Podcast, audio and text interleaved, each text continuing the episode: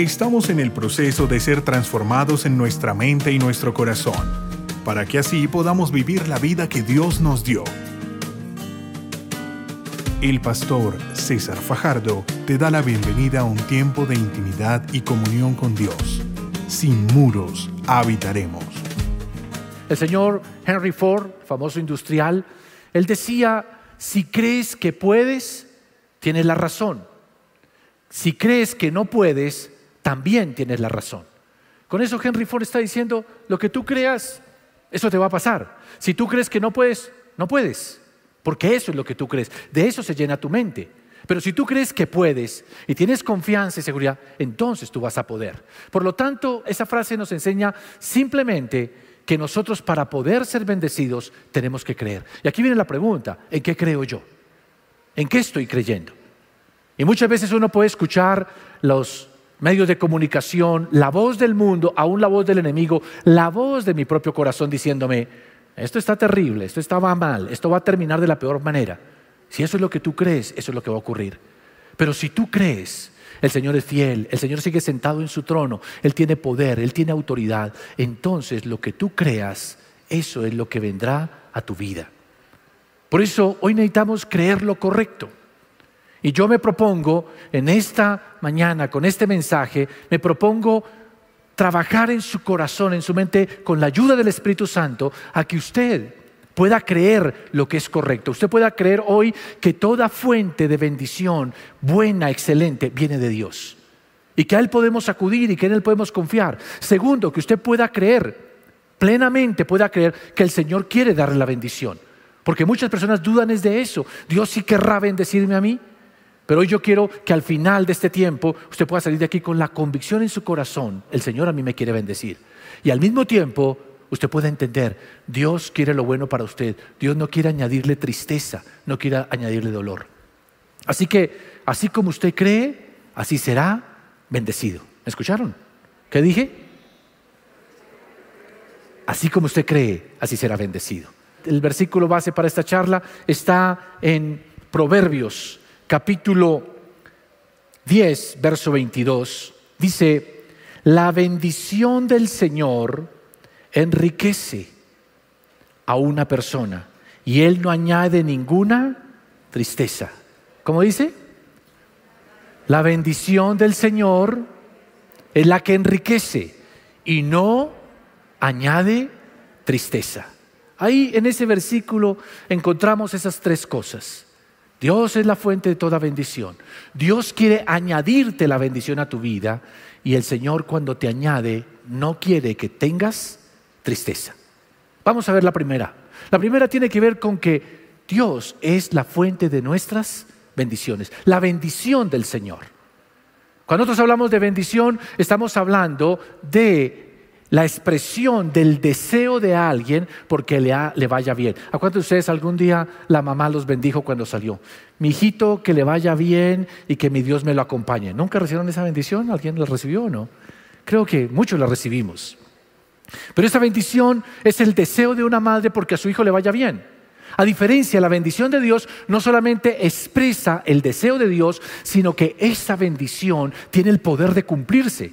En realidad una bendición de Dios tiene que ver con algo que Dios desea para usted y lo cumple. Y lo cumple, lo hace una realidad. Por ejemplo, el Señor le dijo a Abraham, en ti serán benditas las naciones de la tierra. Yo te bendeciré, te prosperaré, te daré gran nombre. El que te bendijere será bendito, el que te maldijere será maldito. Y el Señor le dijo eso a Abraham. Ahora la pregunta es, ¿simplemente el Señor deseó eso para Abraham o también lo cumplió? Lo cumplió. Luego vimos a Abraham siendo prosperado, bendecido, eh, con su hijo, siendo padre de una nación. ¿Por qué? Porque cuando Dios desata una bendición, no solamente tiene un buen deseo, sino que tiene el poder para cumplirlo. Cuando hablamos de bendición, hablamos de que el Señor es el que desea cosas buenas para mi vida y las cumple. Entonces ahí vamos comprendiendo que es Dios la fuente de toda bendición. De Él viene la bendición. Y por lo tanto, Dios habla constantemente a través de sus promesas diciendo, yo quiero esto para ti. Y no solamente es como que, bueno, si se pudiera hacer realidad. No, el Señor si te dice, quiero esto para ti, es porque Él lo va a cumplir. Por eso del Señor viene toda bendición. Si nosotros miramos el libro de Santiago, Santiago nos dice específicamente cómo el Señor es la fuente de toda bendición. Él es el único que realmente puede bendecirnos. Santiago dice en el verso 1.17, dice, Toda buena dádiva y todo don perfecto desciende de lo alto, donde está el Padre que creó las lumbreras celestes y no cambia como los astros, ni se mueve como las sombras. ¿Qué está diciendo con eso el Señor? Está diciendo, si usted aspira a algún tipo de bendición que se haga realidad en su vida, que no se quede una buena intención, sino que de verdad se cumpla, ¿a quién tiene que acudir? Al Padre de las luces. Solo Él puede darnos toda bendición. Y lo que dice Santiago, inspirado por el Espíritu Santo, es todo lo bueno que venga sobre su vida viene de Dios. Y Dios lo hace sobre buenos y malos. Hace salir el sol sobre justos e injustos. Y aunque la gente no lo reconozca, si pueden respirar, si pueden trabajar, si pueden pensar, si reciben alguna dádiva, es de parte de Dios. De Él viene todas las cosas. Por eso nosotros tenemos que empezar a mirar a Dios como la fuente. ¿A dónde yo debo acudir cuando yo necesite una bendición? Cuando yo necesite algo que realmente transforme mi vida y me cambie, yo tengo que empezar a mirar a Dios. Él es la fuente. Él es el que bendice y Él es la fuente de nuestra bendición. Y tenemos que aprender una cosa supremamente importante y es el hecho de que Él está dispuesto a darnos todo lo que nosotros necesitemos y de la mejor manera. ¿Por qué razón? Porque dice la palabra que Él ni siquiera se reservó a su Hijo. Romanos capítulo 8, verso 32 dice que si no escatimó a su Hijo, es decir, si no se reservó a su Hijo, sino que lo entregó, ¿cuánto más no querrá darnos todas las cosas? ¿Cuánto más no querrá las cosas? Entonces muchas personas luchan en confiar plenamente en que Dios quiere bendecirlos a ellos. Y el mensaje que el Señor les dice es, ten la certeza de que si yo no me reservé a mi hijo, sino que lo entregué, no solamente para hacerse hombre y sufrir aquí en la tierra, sino que murió en la cruz del Calvario, el Señor lo hizo con un propósito, darte el mensaje que a través de Cristo tienes perdón, salvación, restauración, liberación, sanidad, y que puedes confiar que si lo hizo a través de Jesucristo, tú puedes tener la certeza de que lo puedes recibir. Yo sé que muchas personas luchan, ¿será que Dios sí quiere bendecirme? ¿Será que Dios sí quiere levantarme? ¿Será que Dios sí quiere suplir mi necesidad? ¿Será que Dios sí quiere sanarme? Y la palabra específica del Señor es, si entregué a mi hijo, ¿cuánto más no te daré todas las cosas? Ah, entonces ¿por qué no lo tengo? Porque no lo estás creyendo, porque no estás confiando. Y adicional a eso, tienes que ir un paso más adelante y entender una cosa, el Señor te da las cosas en abundancia. Sus bendiciones son en abundancia son abundantes.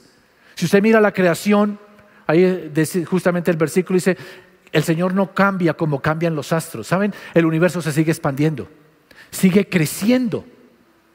Oiga, pero el Señor hizo un mundo impresionantemente grande, con galaxias, con millones de estrellas, y todavía lo sigue expandiendo. ¿Por qué razón? Porque Dios no es tacaño, no es michicato, es de abundancia. En 1960 el mundo tenía 200 millones de habitantes, 2 mil millones de habitantes, perdón. Hoy somos 7.730 millones de habitantes. Hemos aumentado impresionantemente y aún así el Señor sigue alimentando los animales en, en, la tierra, sigue alimentando los pajarillos, sigue teniendo abundancia en los mares y sigue alimentando a la humanidad. Tanto así que el problema ahora yo sé que en algunas partes del mundo hay pobreza, hay hambre, pero actualmente la gente no se muere de hambre, se muere de obesidad, porque hay exceso de comida. Y uno dice, ¿cómo así si hay más gente? Porque hay más comida, simplemente por una razón, porque Dios da en abundancia. Eso es una cosa que usted necesita creer. Usted no puede pensar que para que usted reciba una bendición de Dios tiene que arrebatarle, robarle, arrancarle a Dios una bendición. No, el Señor está deseoso de bendecirte. Yo tenía un tío que él iba a mi casa, yo estaba pequeñito, y me decía, si me quita este billete se lo doy. Me colocaba un billete así, era un señor grande, fuerte, y yo bregaba a quitarle el billete y él luchaba, y un día se lo logré sacar. Y yo todo emocionado lo agarré, no, no, venga, venga, venga, y sacó y me dio una moneda. Y tal vez yo crecí con ese concepto en mi corazón. Eso para uno lograr una bendición de Dios, eso hay que ayunar, hay que orar, hay que gemir, hay que no sé cuántas. Y muchas personas tienen esa mentalidad. La mentalidad que Dios es un Dios así, con la mano cerrada. A ver, si me la quita a punta de ayuno, si me la quita aquí a punta de oración, si no sé cuántas, le voy a dar algo. Y hermanos, estamos equivocados en lo que estamos creyendo. La Biblia dice que el Señor fue en abundancia, la abundancia de darnos a su Hijo lo más valioso.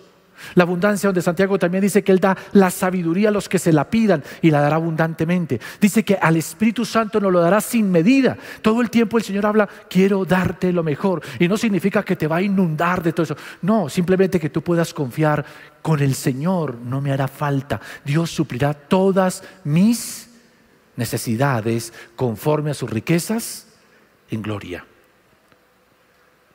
Entonces yo quiero que ahí usted entienda la bendición del Señor.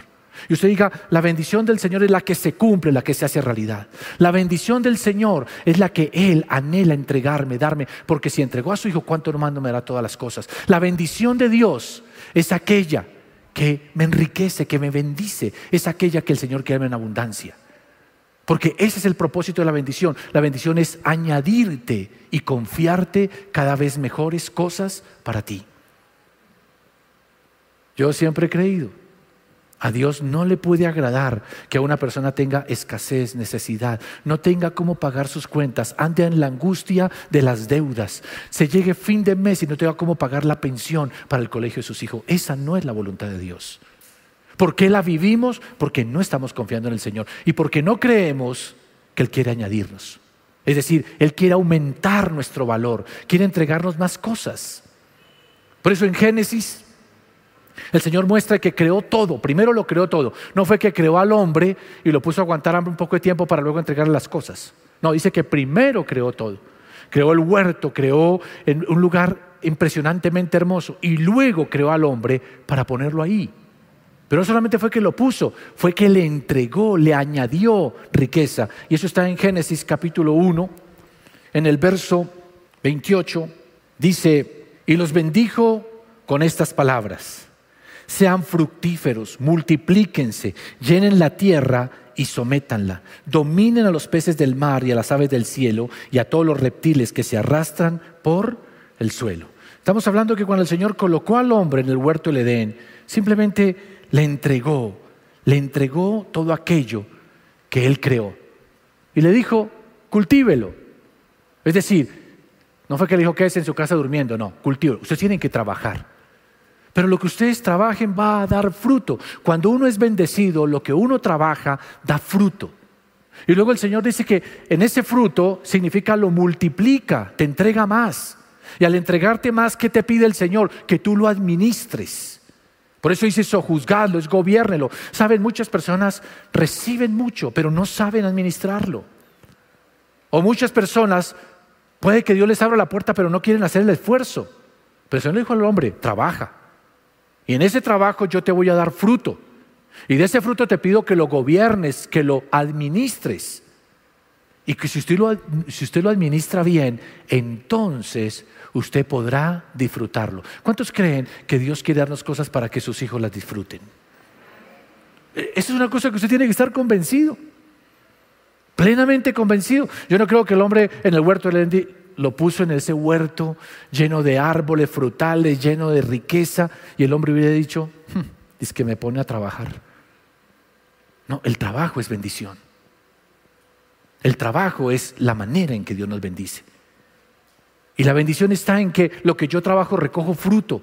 Y si yo tengo la sabiduría de Dios para administrar lo que Él me da, entonces yo veré el aumento. Por eso dice, la bendición del Señor es la que enriquece es la bendición de Dios la que te da aumento. Porque Dios tiene en su mente siempre aumentar lo que nos da. Por eso cuando Él repartió los talentos, fue con el que le dio el talento y dijo, ¿cuántos talentos tienes? Te di cinco, traje diez, excelente, lo hiciste bien. Porque Dios quiere añadir. El que tenía uno y lo escondió y no dio fruto, el Señor dijo, eres un mal siervo. Entonces tenemos tener esa mentalidad de incrementar lo que Dios nos ha confiado. Y usted dice, pero es que es un tema de avaricia. No, es un tema de mayordomía. Es un tema que si usted Dios le confía algo, usted lo debe hacer crecer. Le dio un talento, desarrollelo, trabaje en ese talento hasta que sea mejor. Si Dios le confió un negocio, pídale al Señor sabiduría para incrementarlo, para llevarlo a otro nivel. Si usted está en un puesto de trabajo, dígale al Señor, ¿cómo puedo hacer aquí mejor? ¿Cómo apoyar este puesto de trabajo a un nivel más alto? Y cuando uno tiene esa mentalidad y cree que el Señor quiere añadirme bendición, entonces yo empiezo a darme cuenta que puedo vivir de una manera totalmente distinta. Nosotros no estamos llamados a pensar como piensa todo el mundo. Todo el mundo piensa, esta es la crisis, es la dificultad, Dios se olvidó de nosotros. No, Dios quiere bendecirnos y Él es la fuente de bendición. Y Dios quiere añadir a nuestras vidas esa bendición para que nosotros podamos disfrutarla. Porque Dios no es de escasez. A Dios nunca le va. Pero es que ahora hay más gente, pues más bendiciones de parte de Dios. No, pero es que ahora hay mayores necesidades. Pues Dios hará grandes cosas. Porque es que no debemos entender una cosa. Cuando nosotros empezamos a ser bendecidos, no significa que Dios le quita la bendición a alguien para dársela a usted, porque esa es la mentalidad de todo el mundo. Es que para que yo pueda tener algo, alguien lo tiene que perder. Entonces la mentalidad muchas veces de los hombres de negocios, yo tengo que ganar, pero otro tiene que perder. Yo entro en este puesto, pero otro tiene que ser despedido. No. Nosotros somos de los que creamos riqueza. ¿Qué hacemos nosotros? Creamos riqueza. ¿Y qué significa creamos riqueza? Es que si hay necesidad acá, yo la suplo. Pero si viene alguien también a recibir, también hay para él. Y cada vez va a haber más. ¿Por qué razón? Porque nuestro Dios es una fuente inagotable de provisión. ¿Me escuchó o no me escuchó? Entonces, por ejemplo, cuando mi esposa, nosotros nos casamos, y duramos los primeros dos años sin hijos. ¿A quién amaba mi esposa con todo el corazón? A este hombre. A donde quiera que iba, iba conmigo y bueno, atenta y toda esa nota. Nació nuestro primer hijo. Uno pensaría, frito chino. Nació el bebé, ya usted ocupa otro lugar. No, sorprendentemente mi esposa siguió dándome la misma cantidad de amor, pero ahora tenía amor también para mi hijo. ¿Qué significa eso? Que se incrementó el amor en su corazón. No fue que tuvo que quitar del amor que tenía por mí ahora para dárselo al bebé. Cuando nació nuestro segundo hijo, ¿qué significa? ¿Amó menos al primero para ahora poder amar al segundo? No, el amor de ella creció y ahora me amaba a mí, amaba al primero y amaba al segundo. Y así pasó con el tercero. Eso es lo que hace un hijo de Dios. Cuando va a cualquier lugar, no es que simplemente tengo que quitar para yo poder tener. No, yo vine aquí con la bendición del Señor y yo puedo producir para mí, para otros y ser bendición en el nombre del Señor Jesucristo. Esa tiene que ser nuestra mentalidad. Eso es lo que usted necesita creer. ¿Por qué? Porque nuestra fuente de provisión es Dios y la fuente de Dios es inagotable. Porque la bendición del Señor es la que enriquece. Es la que enriquece. El otro día yo hablaba con una joven aquí en la iglesia, ella tiene un negocio. Y cuando estábamos hablando, le pregunté, bueno, ¿y cómo van tus negocios? Me dice, pues pastor, le cuento una cosa. Aquí en mi cuadro donde yo tengo mi negocio, al principio solamente era el mío, ahora hay como cinco más. Y mi reacción, ahí es la mentalidad de uno que hace el olvido. Yo le dije, pero tremendo porque ahora con toda esa competencia, y me dice, no, pastor, ¿sabe que ha sido bueno? Se van incrementado las ventas. Ahora mucho más gente sabe que vendemos lo que vendemos, vienen aquí, tienen diferentes opciones y a todos nos ha ido muy bien. Yo decía, wow, esa es la mentalidad que nosotros debemos tener. La mentalidad de que yo soy bendición y nunca me da falta y puedo crear bendición para otros. Y cuando otro es bendecido, yo también puedo ser bendecido. ¿Por qué? Porque el Señor es un Dios que bendice, que añade a nosotros esa bendición y no lo hace con escasez, lo hace con abundancia y desea hacerlo porque si no escatimó a su Hijo, ¿cuánto más no nos dará todas las cosas? ¿Estamos claros o no estamos claros hasta ahí? Entonces, simplemente tenemos que tener la confianza. El Señor es el que me bendice. Si yo camino con el Señor, si Él es mi fuente, si yo a Él acudo, yo soy bendecido y lo creo. Pero no solamente soy bendecido, Él me la da esa bendición, me la entrega, la hace una realidad. Y dice, y Él con lo que nos bendice no añade tristeza. Ah, porque esa es la otra cosa que creemos equivocadamente. yo no quiero meterme en líos, yo no quiero tener abundancia, no quiero, ¿para qué me meto en problemas? Yo crecí en una familia que dice, eso es mejor pobre pero contento. Yo decía, pues a mí me gustaría ser con abundancia y contento. En serio. Porque a veces nosotros pensamos que siempre una persona que le está yendo bien en la vida, que Dios la está bendiciendo, o se está robando lo que consiguió, o tiene algo torcido por ahí, o tarde o temprano se va a volver un tacaño, un ávaro y va a sufrir, porque eso le pasa a todos los ricos, a todos los que tienen abundancia. No, hermanos. Y yo quiero aclarar una cosa, yo no soy de los que promueven aquí que usted salga a buscar los millones y no, no, usted tiene que aprender a confiar en el Señor. Y tiene que aprender que Dios quiere lo mejor para su vida y que usted tiene que aprender a disfrutar de lo que Dios le da, a tener ese deleite. ¿Por qué? Porque el Señor quiere bendecirte y añadirte riqueza. Y dice también, pero no necesariamente para que tengas tristeza. Entonces usted se pregunta, bueno, entonces ¿por qué mucha gente eh, a pesar de que tiene, no es feliz. Ah, es porque esas cosas nosotros somos los que le añadimos la tristeza a la bendición de Dios. ¿Cómo le añadimos tristeza? Cuando hacemos de lo que Dios nos da un ídolo. Cuando hacemos de lo que Dios nos da un ídolo. Dios te bendice, te añade la bendición, tú la recibes y luego la gente comienza a dejar a Dios para empezar a idolatrar lo que Dios les ha dado. Dejan de adorar al creador de los cielos y la tierra para adorar la creación. Ahora es muy común eso. Hoy la gente no quiere adorar a Dios, quiere adorar la creación, la naturaleza. Hoy Dios bendice a una persona con finanzas y en lugar de agradecerle a Dios por lo que le dio, comienza a adorar su dinero como si fuese la razón de su vida. Y por esa causa viene la tristeza. No es que Dios traiga dolor para nosotros, es que nosotros hacemos ídolos de lo que Él nos da. yo he conocido personas, oran, Señor, una finquita. Y luego la finca se vuelve el ídolo hasta el punto que ya ni vuelven a la iglesia por estar en la finca. Señor, por favor, el carrito, mira, no sé, y el día que les da el carro, mejor dicho, se andan enamorados del carro y salimos por acá y nos vamos de paseo y ya no vuelven a caminar con Dios. Conocí una persona aquí que vino, estoy quebrado, estoy en la ruina, oramos por su negocio, el Señor levantó su negocio, prosperó y luego simplemente decía, no tengo tiempo de ver la iglesia porque es que eh, el negocio me demanda mucho tiempo. Hacemos ídolos de lo que Dios nos da. Por eso se añade tristeza. En cambio, cuando Dios lo bendice a uno y uno tiene, y no, el Señor sigue siendo mi Señor, y lo que tengo lo uso para honrar al Señor y para glorificar a Dios, y mi vida depende del Señor. Ahí, hermano, por más que Dios le confíe a usted, nunca le será añadida la tristeza.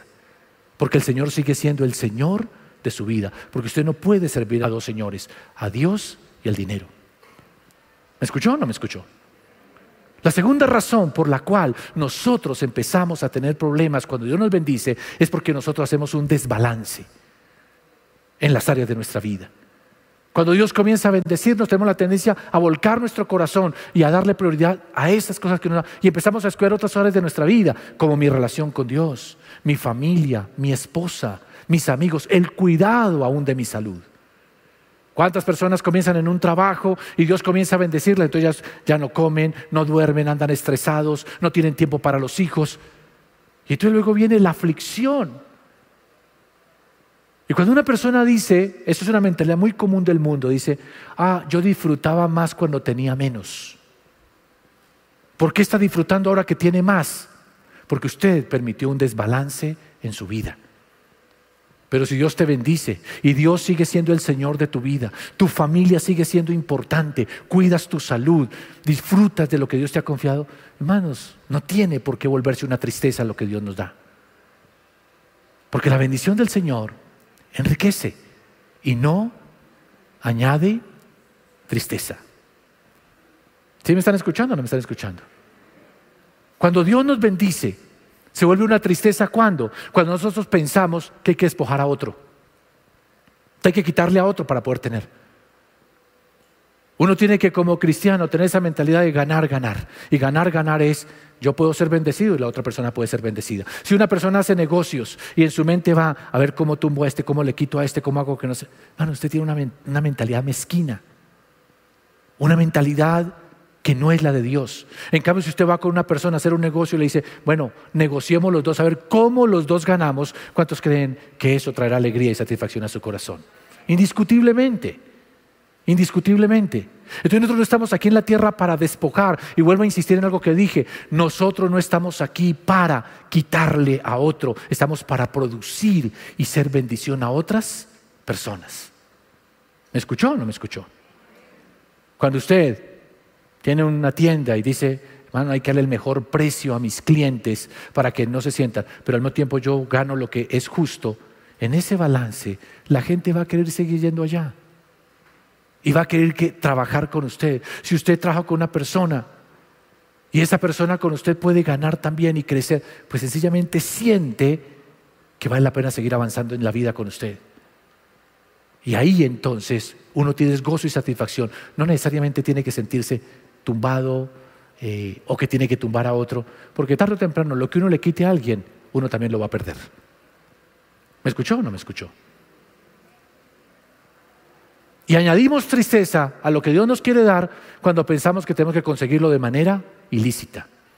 Tristemente en nuestra sociedad actual todo el mundo tiene la mentalidad que si yo no pago un soborno, no doy lo que se utiliza aquí como la coima, el, el pago para hacer cosas debajo de cuerda y todo, todo tiene que ser deshonesto, todo tiene que ser con engaño, todo tiene que ser con mentiras. Hoy pulula el engaño. Todo lo que vemos a veces, hermanos, aquí, lo que escuchamos, radio, noticias, la mayoría son mentiras. Cada uno dice las cosas desde su punto de vista tratando de convencernos de que nosotros creamos en un engaño. Pero nosotros debemos mirar ante todo la palabra de Dios. La palabra de Dios es verdad. ¿Me escuchó? ¿Qué es la palabra de Dios? Verdad. En estos días, hermano, yo estaba en esa situación de escuchar noticias acá, noticias allá. Y yo por un lado sentía, pero venga, es que la gente dice que este bando está haciendo esto, es terrible lo que esta gente hace. Pero luego escuchar, no, pero es que este bando hizo lo otro y no sé cuántas. Y yo estaba como en esa choque ahí. Sí, un momentico, ¿a quién estoy escuchando? Y fue cuando yo entendí, uno ante todo tiene que volverse a la palabra de Dios y por eso nosotros somos de los que creemos, no es derecha, no es izquierda, no es fulano, no es prensejito, es el Señor Jesucristo y Colombia quiere llamarla al arrepentimiento, a que el Señor eh, la gente se vuelva a Él y si Él eh, ve que nosotros nos volvemos a Él, nos bendecirá, añadirá riqueza y no traerá tristeza sobre nuestras vidas. ¿Están de acuerdo conmigo o no están de acuerdo conmigo?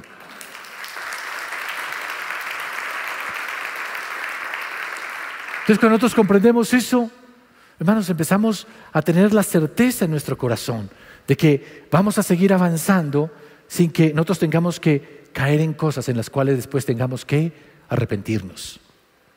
Hermanos, Dios quiere bendecir tu trabajo, Dios quiere levantarte. Yo conocí una persona aquí en la iglesia hace unos años atrás. Vino, se sentó conmigo y me dijo, pastor, mire, se abrió esta oportunidad. Podemos negociar de esta manera, pero no tengo suficientes recursos, voy a tener que invitar a otras personas que me ayuden a que también ganen conmigo. Inició así y tremendo, le estaba yendo muy bien. Pero en un momento, cuando uno menos piensa, y en eso uno tiene que tener mucho cuidado, el corazón del hombre es engañoso. Su corazón se torció y comenzó la avaricia y comenzó a pedir dinero y dinero de muchas personas y dinero que él se fue gastando, se fue invirtiendo en cosas que no eran. Y tristemente llevó a muchas personas a la quiebra, llevó a muchas personas a la ruina y él mismo arruinó su vida, iniciando con un negocio que era de mucha bendición, pero al dejar al Señor, al apartarse de Él, a olvidarse del Señor lo que le había dado, trajo ruina sobre su vida. Entonces, hermanos, yo quiero que hoy salgamos de aquí con una convicción en el corazón. Del Señor es todas las bendiciones. Él me quiere bendecir, me quiere añadir bendición a mi vida. Pero yo no debo permitir que mi corazón se desvíe para traer tristeza. ¿Me escuchó o no me escuchó? Ahora usted me dice, Dios quiere bendecirnos.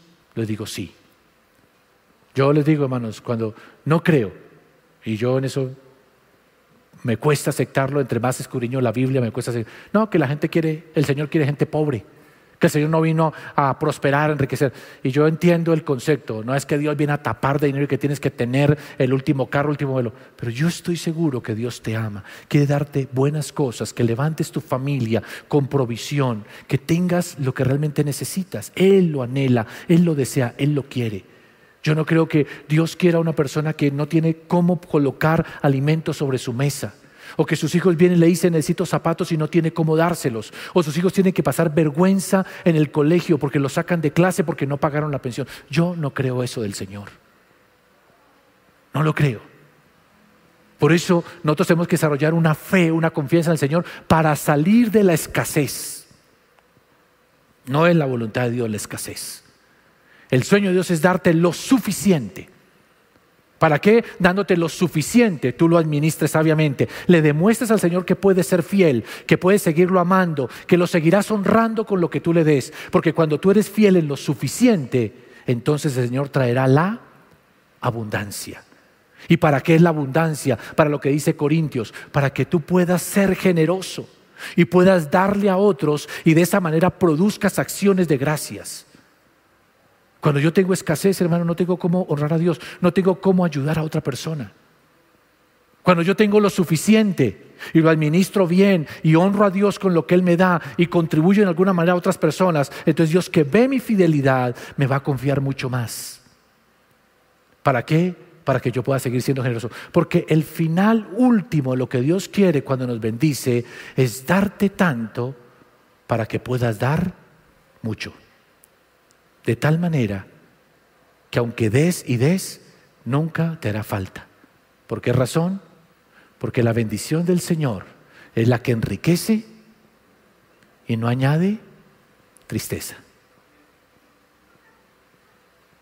Yo termino diciéndote, el Señor quiere añadirte bendición y quiere añadirte prosperidad para que tú puedas ser generoso y contribuir a la extensión de su reino. Incline su rostro, cierre sus ojos y vamos a hablar con el Señor. Señor, vuelvo a lo que hablamos al principio de este mensaje.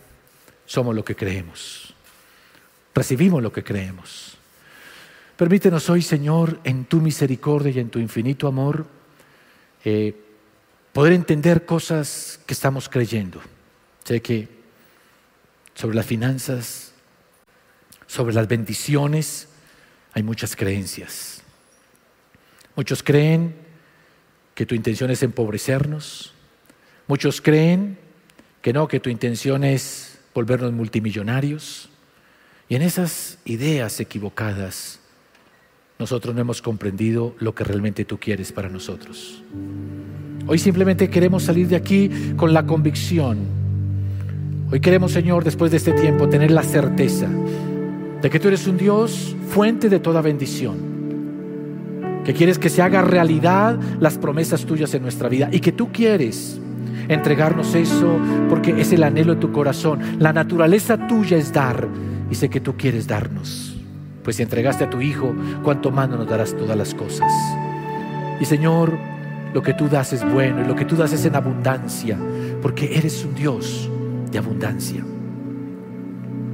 Permítenos ahora, Señor, asumir la responsabilidad de lo que tú nos estás dando que lo trabajemos, lo multipliquemos, tengamos esa mentalidad de hacerlo crecer y con la convicción de que tú quieres añadir, pero que lo administremos sabiamente delante de tu presencia, conforme a tus principios, conforme a tu instrucción, para que así podamos disfrutarlo y no se añada tristeza a nuestra vida. Señor, que nosotros no hagamos de lo que tú nos das un ídolo no creemos desbalance en nuestras vidas cuando tú nos bendices, dejándote a un lado, descuidando nuestra salud, nuestra familia.